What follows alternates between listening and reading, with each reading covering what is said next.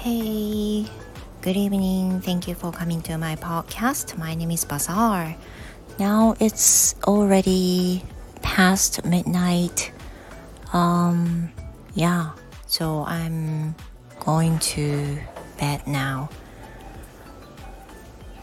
And I'm going to tell you guys about what I did for today.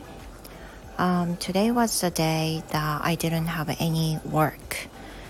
So um, I just chilled for a day, um, mostly practicing to sing a song um,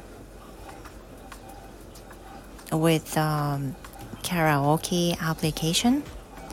I practiced a song Suihei Sen, what it is called a horizontal line in English.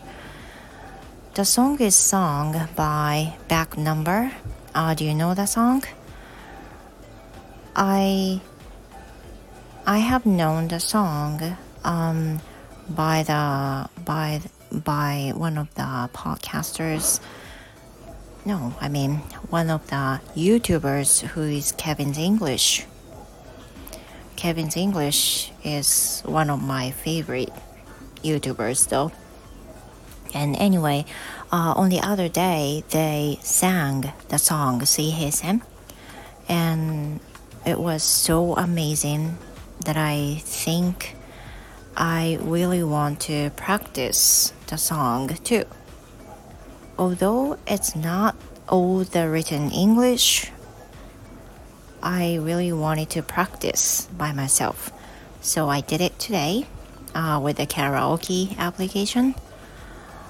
Um, and the highest score uh, so far is 95.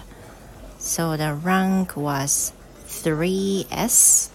Uh, I don't know what that calls, but anyway, I got 3S. But I want to practice it, practice the song more uh, in order to be in order to think that the song is you know one of my favorite songs and you know just having practiced a lot with singing i didn't do almost anything for TOEIC today so after taking a bath i just uh, used my time uh, doing some mock exam for TOEIC or uh, answering some questions related to. And now uh, I'm heading to bed now.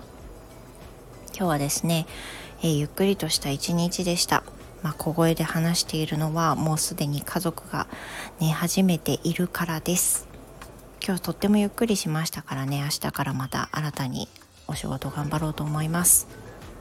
So thank you very much again and hope to see you in my next episode. Good night, everyone. Bye.